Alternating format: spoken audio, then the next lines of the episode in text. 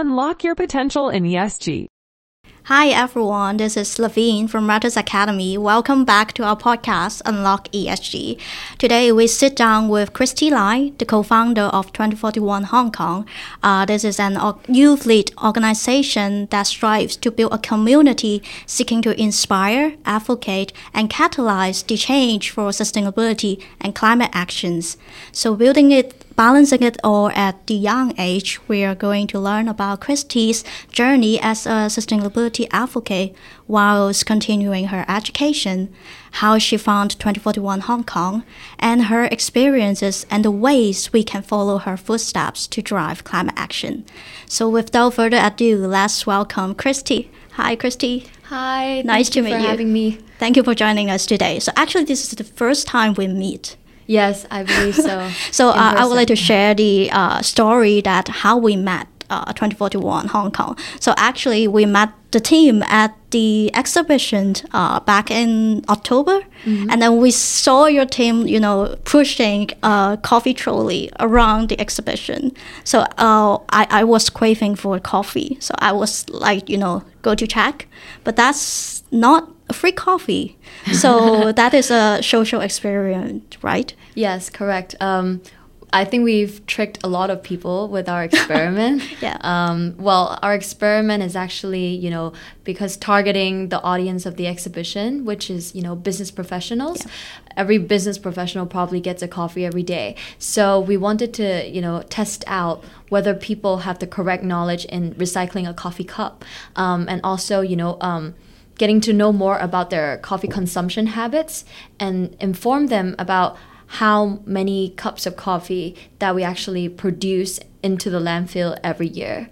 So uh, the the data that we collected was actually really amazing. Yeah. I mean, we got quite um, well expected results. Uh, a lot of people didn't know that the coffee cup itself, um, the paper cup, the so-called paper cup, is not recyclable. And also, you know, obviously to bring attention to that, like the only place in Hong Kong to recycle these paper coffee cups is Mil Mill, and we we really need more of these factories and um, processing sites that's quite brilliant because you know I was craving for coffee, but yeah. then I got educated by you guys, and uh, it is very fascinating to see those young sustainability advocates trying to you know achieve and then uh, educate the public, and then it's better than a free coffee. yeah, so we talk about you know about the exhibition, but why don't you you know tell us more about yourself to our audience? Yeah, sure.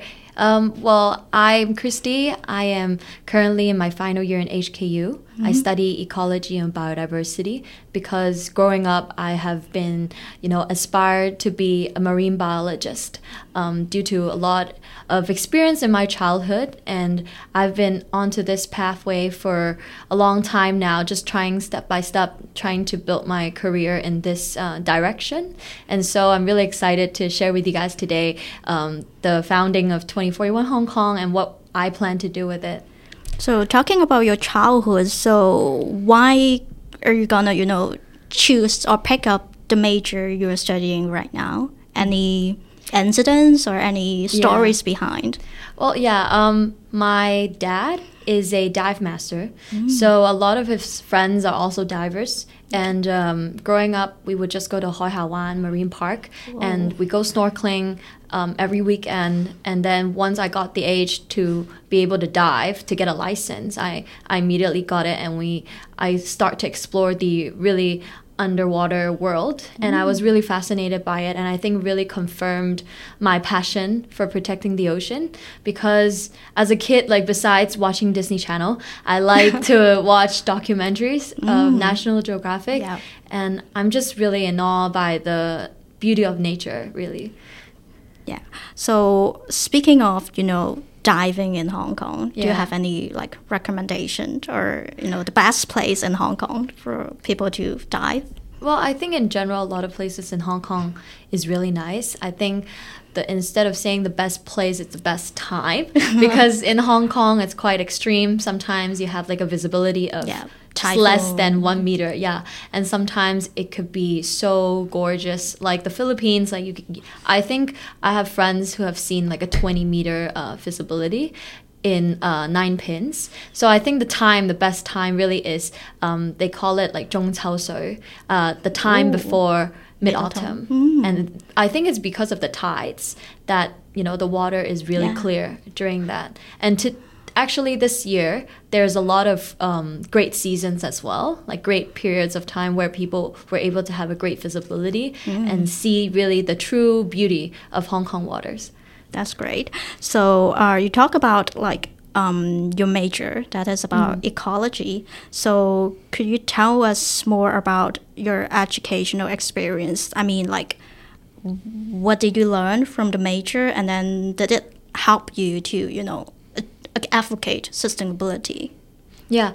Well, I I would say that my education in ecology or in uh, these environmental fields started in high school. Um, I was in a local school for 10 years, from primary school all the way to secondary school, and I changed to a uh, an international school called Li Po Chun United World College um, in Form 4. So, uh, sorry, in Form 5. Okay. Um, it's a two year IB program, and the school itself uh, is built for peace and sustainability. So not only we follow the IB curriculum, but also within our school, we live with students um, from around the world, more than 90 different countries, and also we do a lot of workshops, like student-led initiatives on sustainability. And I think that was really the starting point for me because not only I understand the need for sustainable development from a Hong Kong perspective, fro- but also my friends from you know the Caribbeans, uh, my roommate from Costa Rica, and then Oh. and so that really that emotional um, connection and the friendship that I've made really pushed me into this field, and um, and hence I decided to take um, ecology and biodiversity in HKU, and I think a lot of people sort of um, might have some misconception between uh, environmental science and ecology and biodiversity. Um, environmental science are more towards the theory of uh, climate systems, um, and maybe most most on um, the abiotic factors so like the atmospheric and how um, yeah the system regulate itself. For us ecology ecologist uh, we look more onto the animals or the beings inside the ecosystem and how it interacts with each other. And so like understanding a food web or a e- ecosystem as a whole. So um, it was really fascinating because actually i was planning to take marine biology um, overseas and um, upon receiving offer from hku i think I, I told myself like yes i love the ocean a lot but ocean ha- also has to do with the terrestrial system so i would like to learn more about the land and other systems so that i could you know um, connect it with the ocean so hence yeah ecology I see. So what's your favorite animal? Um, it's still a marine mammal. Like, I think I really like dolphins. It's, it sounds really cliche, but I really, really like dolphins, um, especially the bottlenose because they're so smart and they're social animals. I love to meet people. I love to talk with a lot of people. So that really sounds like a dolphin's character to me. Mm, I see. So, uh, now you're studying in HKU. So, this is your last year of studying at Hong Kong U right now. Yes, um, I will be on exchange next year in September for my very last semester. Oh, where are you going to go?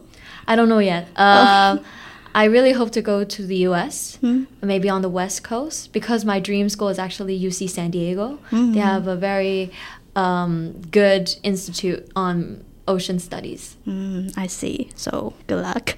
Um, so, uh, for now, um, your current education, how does it help in, you know, driving the progress to meet your aspirations? Mm.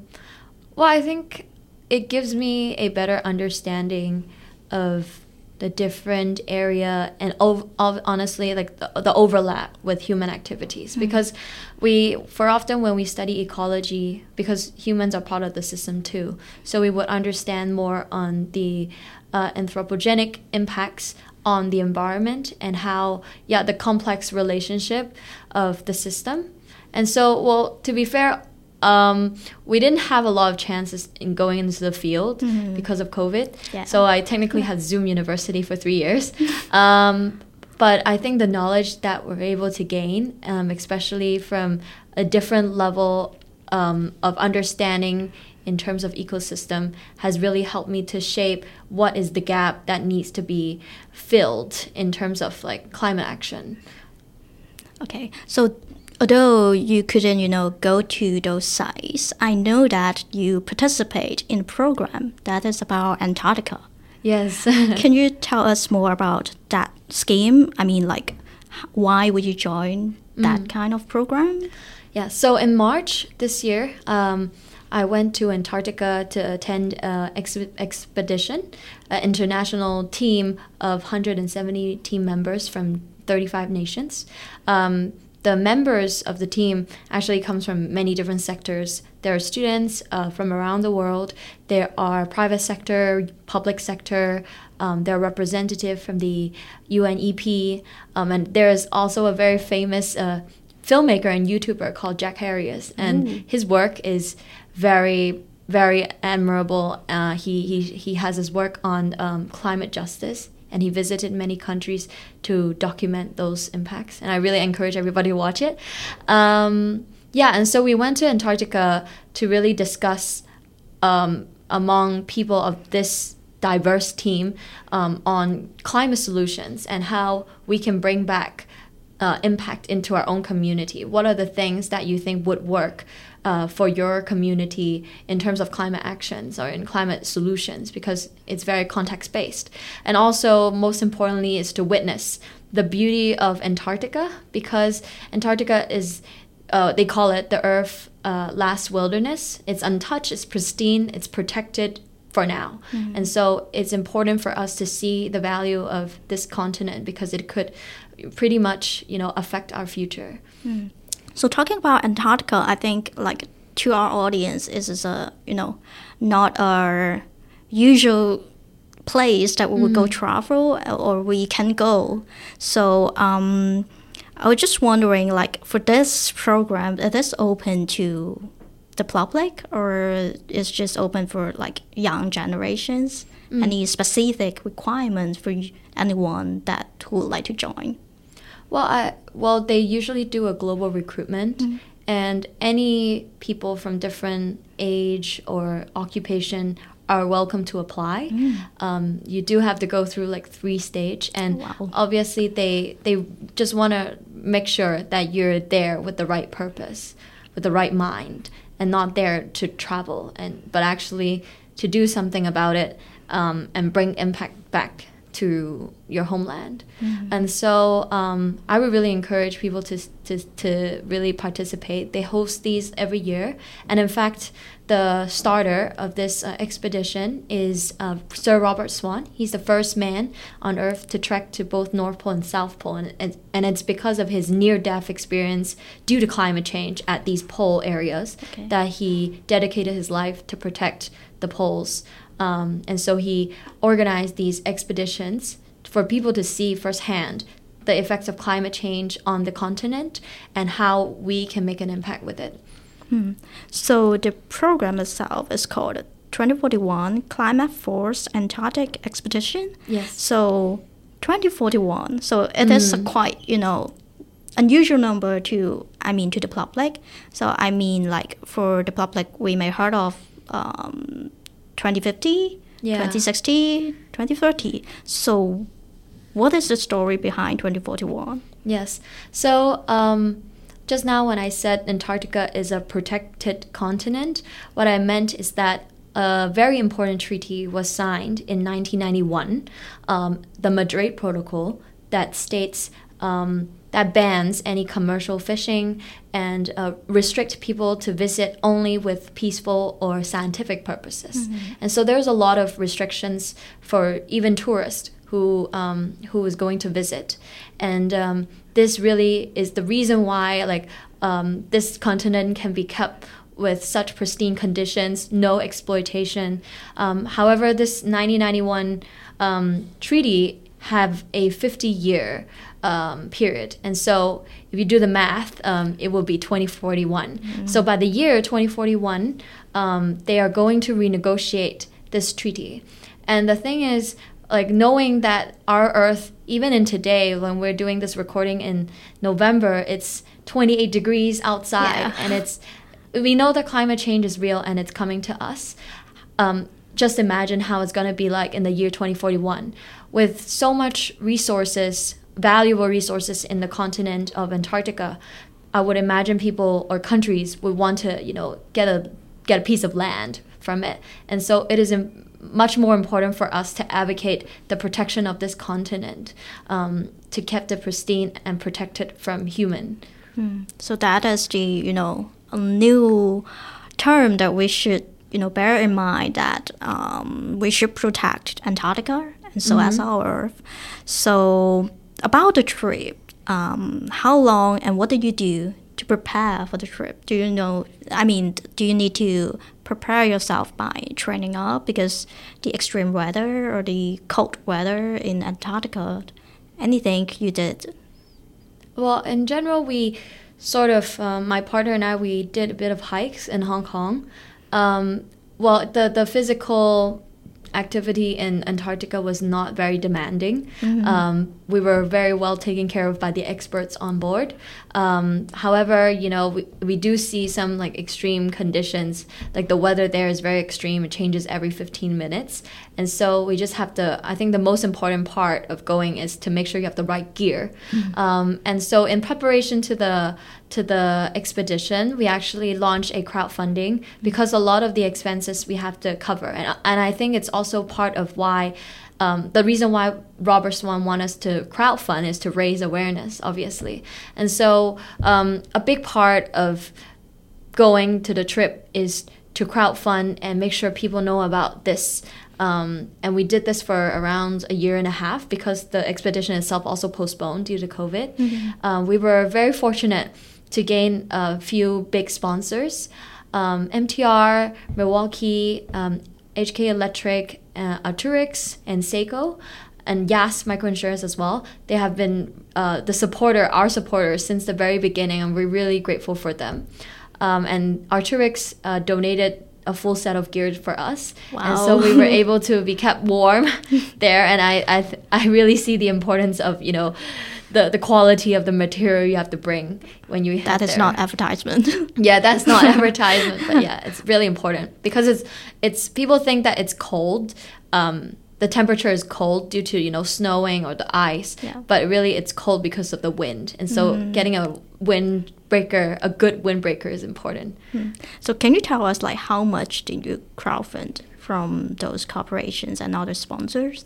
Yes, uh, we well, my partner and I we were a team of two, and in total we crowdfunded two hundred and eighty k. Mm, that's a lot. So it covers all the you know applications and all the all the fees that you spent during the expedition. Correct. Yeah, and obviously because of quarantine, we were very fortunate actually because uh, when we booked the tickets, when we booked our quarantine hotel, it was 21 days, and uh, before we left, just before we left, it was 14 days, Oh. and then just before we came back, it was seven days. So we saved a lot of money. That's good.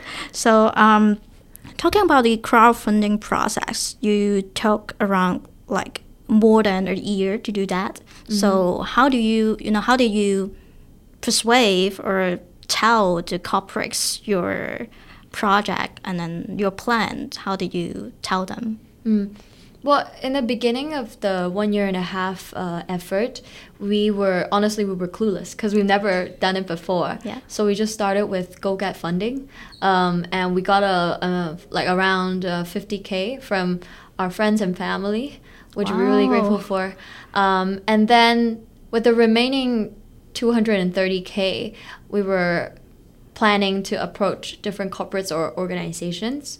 And I think it's valuable to us and to them that we're doing this and we're bringing, we're driving impact back in Hong Kong. So we would give them uh, an action plan or we would provide a sharing or workshop in their workplace um, so that we can report or we can share our experience upon coming back. And I think a lot of them in general are just really supportive of youth um, organizations, youth um, actions, initiatives, especially going to a place like Antarctica. Um, yeah, they're just really, really supportive. And it's important to talk to people who believe in your mission. And so, yeah, a lot of them were, yes, very supportive. That's great. So, um, about the trip, so how many people were joining the trip together? I mean, with the applicants and also the the the program leaders. How many people altogether? Uh, Yeah, it was 170, Hundred and a bit more than 170, like uh, How many nations from 35. 35 okay Yes. so uh, i mean uh, apart from you and your friend are there any hong kong people going Yes, uh, there were two other Hong Kong people. Uh, one of them also studies in HKU environmental science. Mm. Uh, another one is a Italian lady that we met um, on board, and uh, she she came to Hong Kong seven years ago to start her own business in uh, digital marketing and e-commerce. And then um, she has a friend who also went on this expedition, and so she embarked on this expedition with us. And one of the her projects going into the expedition was really cool because um, she might seem, you know, like a businesswoman, but she has also such a great passion for the art uh, and photography. And so she brought a very vintage camera there, and she brought um, a film very- camera uh, film camera, something like that. It's a very ancient, vintage box type of camera. Oh. And uh, she also got really good quality microphones to record the sound of Antarctica.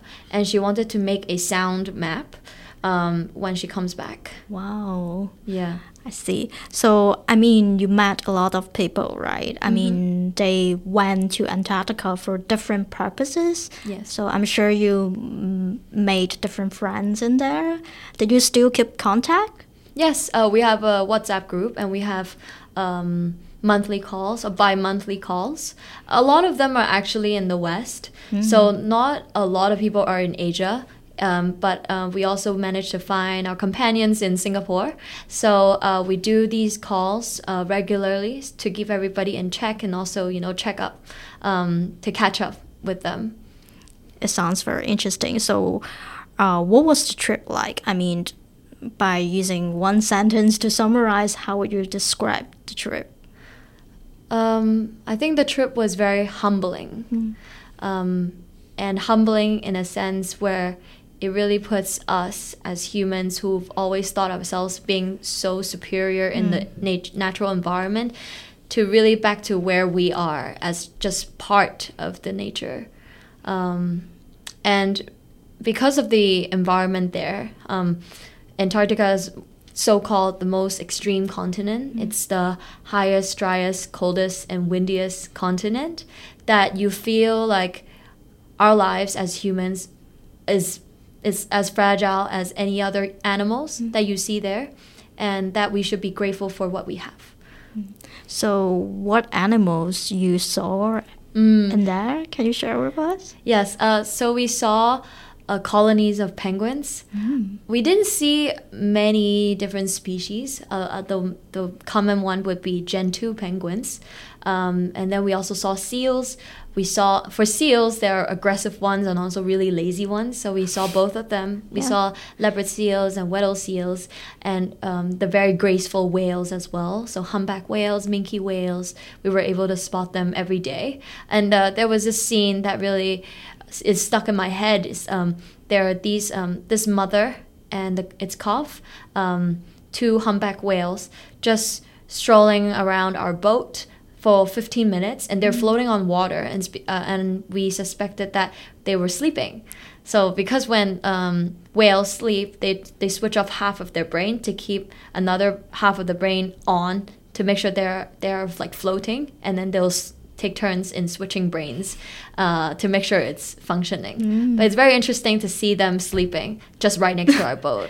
Yeah. So, what was the trip like? I mean, the schedule. So, mm. what's the routine like? Yeah. What time you got up, and then what are you gonna do next? Yeah. Well, we get up early. Um, well, we were going there because we it requires 48 hours for us to get from the southernmost city in the world, Ushuaia in Argentina, uh, to Antarctica. And so we have to cross the Drake Passage, which is the most aggressive body of water in, in the world. Um, and in that Drake Passage, you actually will experience waves more than 10 meters. And so during that 48 hours, we had a lot of lectures. Um, they, they try to get people to go to lectures by providing cookies because everybody was kind of sick from the from the waves. Um, but we had a lot of lectures on the ecology, biodiversity, uh, climate science. We had a chief climate change advisor from Shell that was here to, to tell us about you know the implication of um, all the policies in the past uh, contributing to climate change and also the climate science the fundamental science behind. Um, and so with all these lectures um, we were able to get a deeper understanding of the problem that we're facing and how complex it is.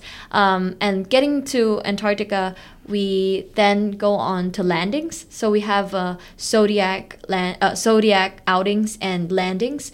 Uh, zodiacs are like those uh, black rubber boat. So we would just go around the um, sea to to look at the penguins, the sea, the icebergs, um, the glaciers, and then for landing we will actually go onto the islands to to see the penguins or to hike. Um, and so every day for around like seven days, uh, we did this to across the whole Antarctic Peninsula. So- and then yeah, and so when we were going back, like forty eight hours going back, uh, it's another like lectures and workshops. I see. So the total days that you stayed in Antarctica is around like a week. Yeah, a bit more than a week, like twelve days. Yeah. That's great. So talking about Antarctica, I mean, like so many people are talking about the extreme conditions that may affect the animals in Antarctica. Um, so, what were some of the first-hand experiences that you had that was significant um, warning or signs that of global warming? Yes, um, there are three that we observed during our expedition there. Um, one of them is actually the rainstorm that we faced. So, Antarctica is a desert, and by definition, um, the precipitation level for Antarctica is very, very low. They don't. It barely rains. It barely snows. Um, so the ice that we see are cumulative over a course of many, many years. When we were there, we saw rainfall for con- three consecutive days. And that really is a big sign to us that the climate is changing regionally in Antarctica with um, more, much more heavy rainfall in the area. Um, and during our trip there, although we didn't see it in person, but it was the best timing that on the other side of Antarctica, uh, towards um, Australia, there is a ice shelf the size of Hong Kong, which collapsed due to uh, a record high temperature that was recorded at the station there, which is uh, 40, 40 degrees Celsius above historic monthly average. And so I think that high temperature really triggered, you know, the melting of ice, and hence that ice shelf entirely just collapsed. And imagine a size of Hong Kong, and we're sitting in the room right now, and you can imagine how big it could be. So that that's just two significant um, scenes that you saw in Antarctica. So how about the animals? Yes. Just any special stories, or can you, you know, and you know, interact with them, or No, we, we can't interact with them. Um, obviously, we're visitors, and we there's a very strict regulation in uh, Antarctica um, that you have to keep at least five meter um, away from any animals. And so we, we kept that. Um, I think in terms of like climate change impacts on them, it's not it's not something that we see um, that is very obvious. One of the implications of climate change on the ecosystem there itself is that we barely see we barely saw any icebergs, and that's a problem because Yeah. the um, the the food that they eat, you know, the whales, the seals, and the penguins, they eat krills, and krills um, they feed on algae underneath the iceberg. And so without the iceberg, the krills would have wouldn't have any food to survive or to reproduce. And without the krills, these animals on land and in the sea won't have any food. And so um, the ecosystem itself is very fragile, and without the krill population, it could really collapse. And so that's really going to be one of the first signs of climate change, uh, the first wave of impact on them. So comparing to your first-hand experiences and the memories from your childhood or you know from your adolescence childhood or adolescence uh, uh, memories um, what's the differences of antarctica that you you saw and you felt? Well, being underwater all the time, I'm usually in a tropical area. Um, and being in somewhere so cold and windy like this, or to see the form of water in a different shape or in a di- in a different form, in the form of ice that has been there for millions of years, was really fascinating. Um, I just remember how you know scientists say that they will collect those ice cores to to find out about like the historic um, temperature for like billions years ago, and to see that and to integrate that to what I know um, was a moment of um, was a moment of epiphany and. It was really inspiring, and also to be able to see seals and penguins and whales that I used to see in the documentaries Yeah. in person. Yeah, that really was a dream come true. so what is the same as your imagination i mean about Oh. antarctica the the biggest uh, reality versus expectations was the smell. Oh. because the penguin, they you know their toilet is everywhere. So you would go in, you see the photos; they're really cute, and Yeah. then I will tell you that uh the, the the condition there actually smells really bad. It's a smell that I would never forget. Oh. yeah. So that's the you know the difference between uh, documentary and my first hand account, but it was it is unforgettable. So, uh, I mean, if there's a chance again, would you go? Still going? Um, I we have this dilemma actually because you know obviously going there would require carbon emissions. Um, although our team, our whole delegation team, we actually, up- upon calculation, we would emit around 250 tons um, of carbon, and our whole team with all the offset projects combined, we will offset 517 tons. And so, in a, in a way, with this trip, uh, we were able to offset not only our own emissions but more. Um, however, you know, considering going back, um, we actually have a goal.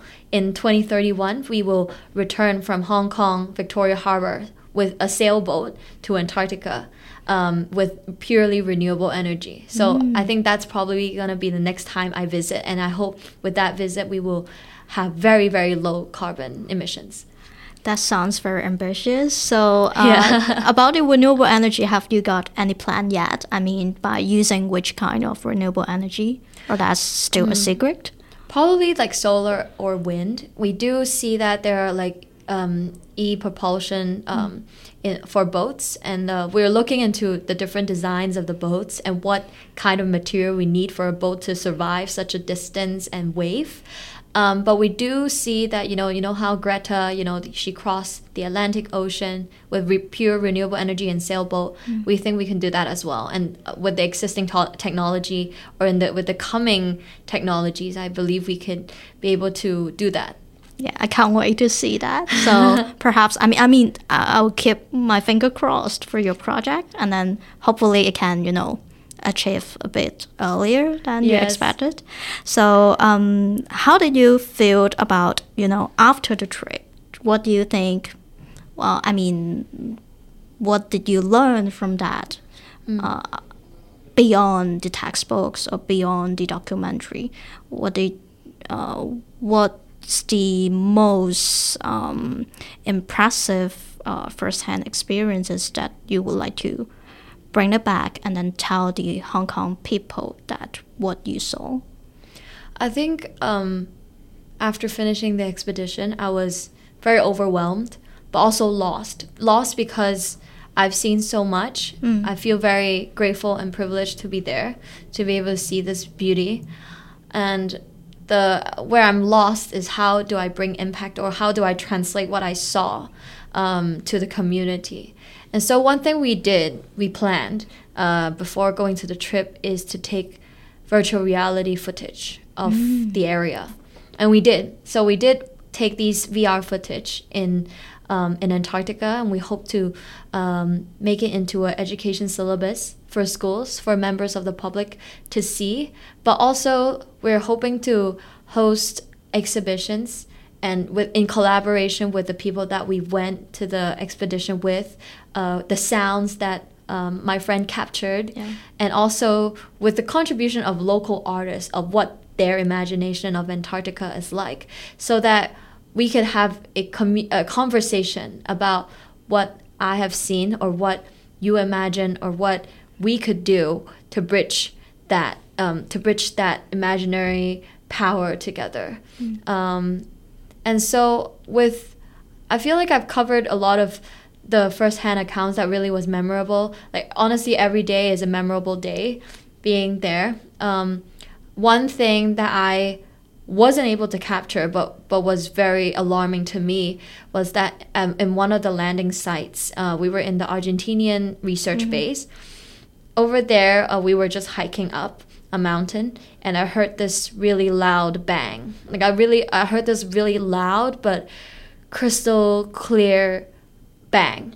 And that bang actually comes from the inner inland of the ice shelf, the, the sound of it breaking. And because so much gas is, you know, uh, escaping from that that break that breakage that it is so loud I feel like across miles you would still hear it. And I think that is really scary to me to, to, to hear that um, in person.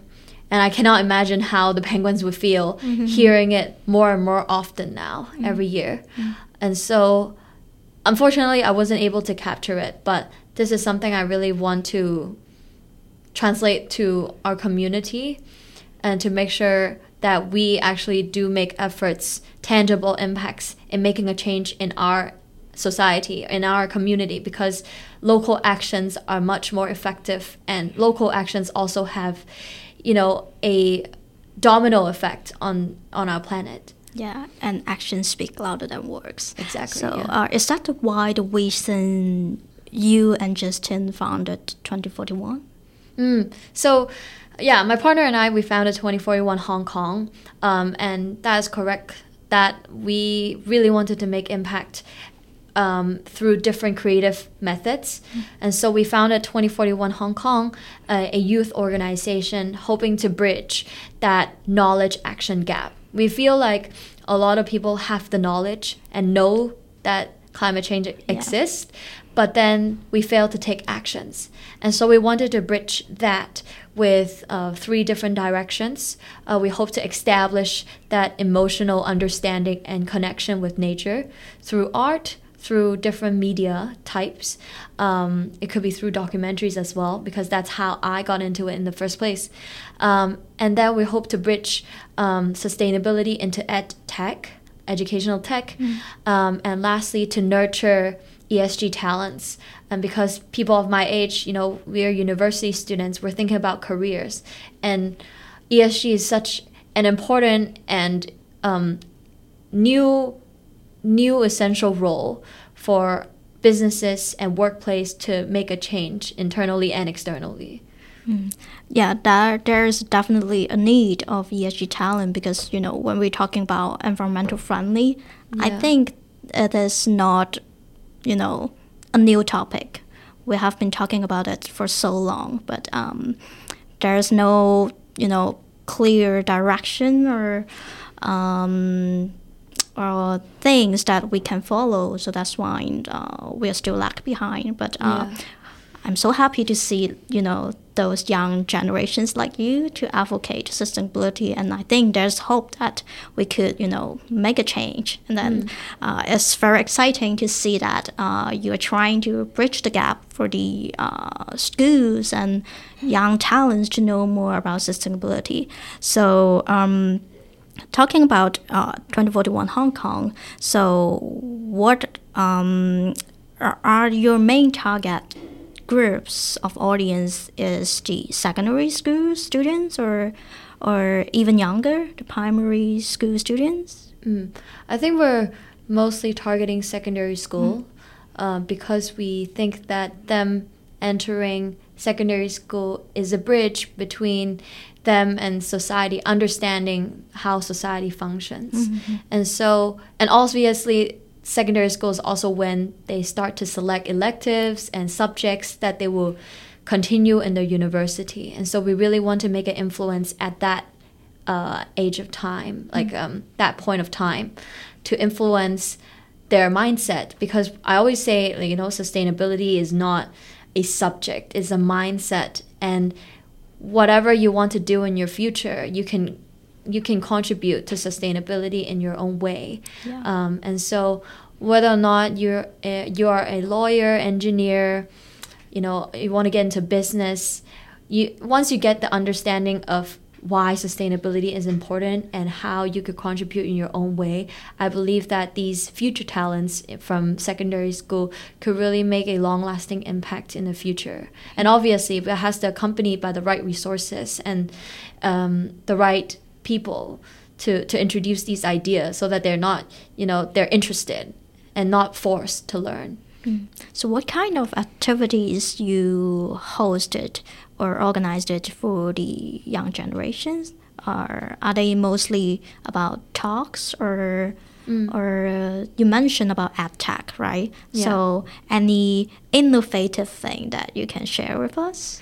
Well, since 2041 Hong Kong is still quite new, we founded not very long ago. Um, upon coming back to Hong Kong, Justin and I did a lot of talks, and we received very, very um, good response from the students.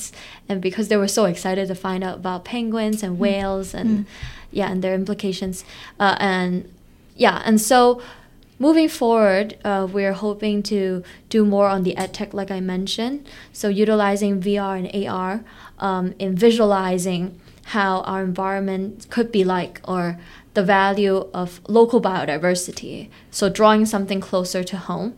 Um, but we also hope to nurture people in the STEM side um, on maybe deeper tech.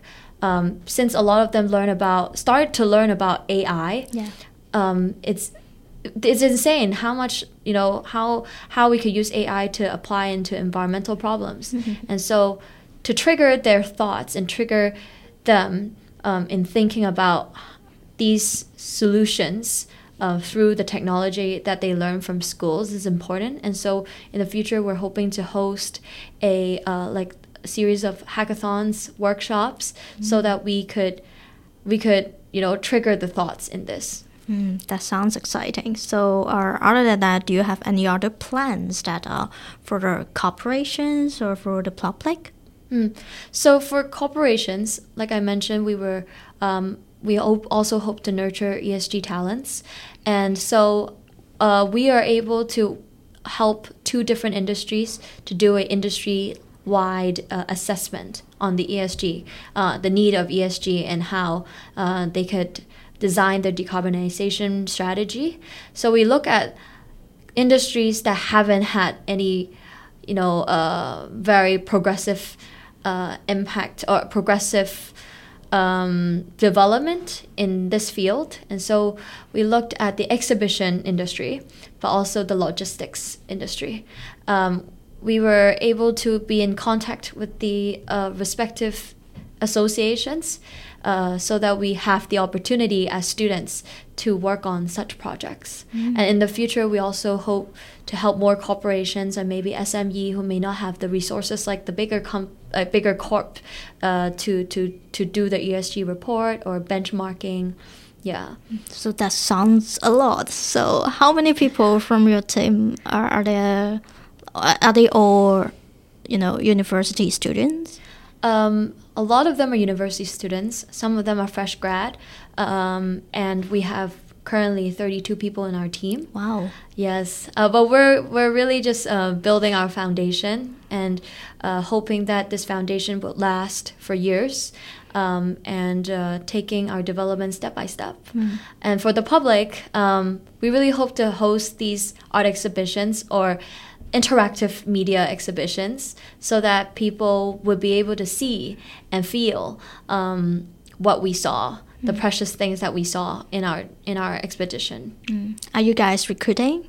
yeah i mean we're we're what we hope to do is establish a community. Mm. So it's not like exclusive to the people that we select but we also want to build a community of interested people or people who wants to do, uh, contribute in any means to join. So uh, honestly everybody could you know approach us and to, to join us and to to kick off what they might have in mind ideas that they might have in mind with us So, uh, as a young sustainability advocate, do you have any advices for people that at your own age that would like to follow your footsteps to drive climate actions?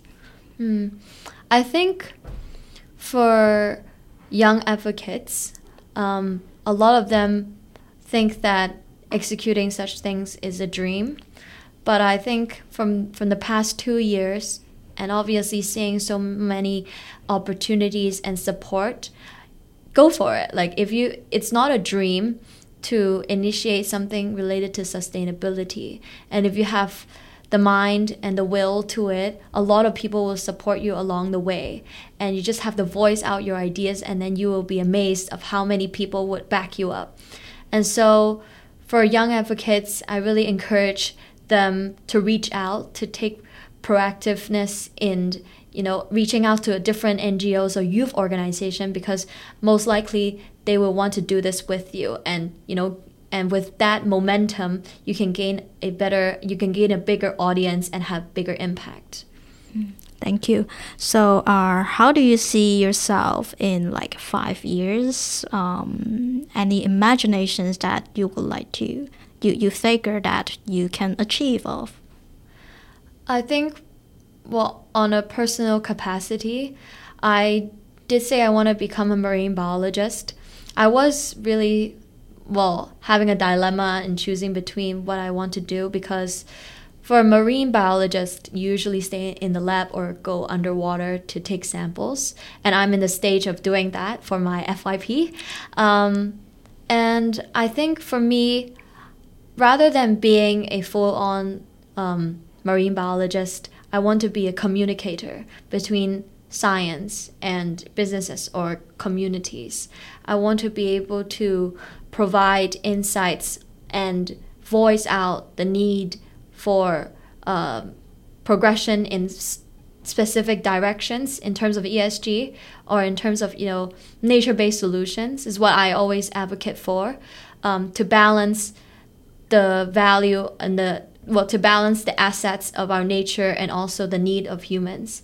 Um, and so seeing myself in five years i believe i could be working in the in, in the esg industry but with a very strong focus on getting value um, fair value just value from biodiversity.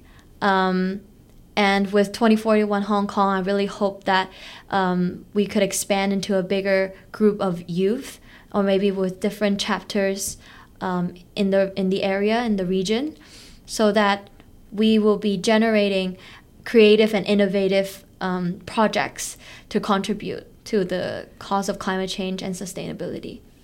Thank you very much, Christie. So I'm sure your stories could really, you know, inspire our community. And then uh, I hope that there would be more and more ESG talents like you and the young sustainability advocates to join the ESG industry and then to, you know, uh, make a change together and then make a better world. So thank you again for joining us. And then um, there would be more and more, you know, uh, interviewees that we are going to invite to share their uh, stories behind and their messages. And then uh, I hope that uh, you know we can have a stronger community to bring it all together and then make a change. Thank you. Thank you so much.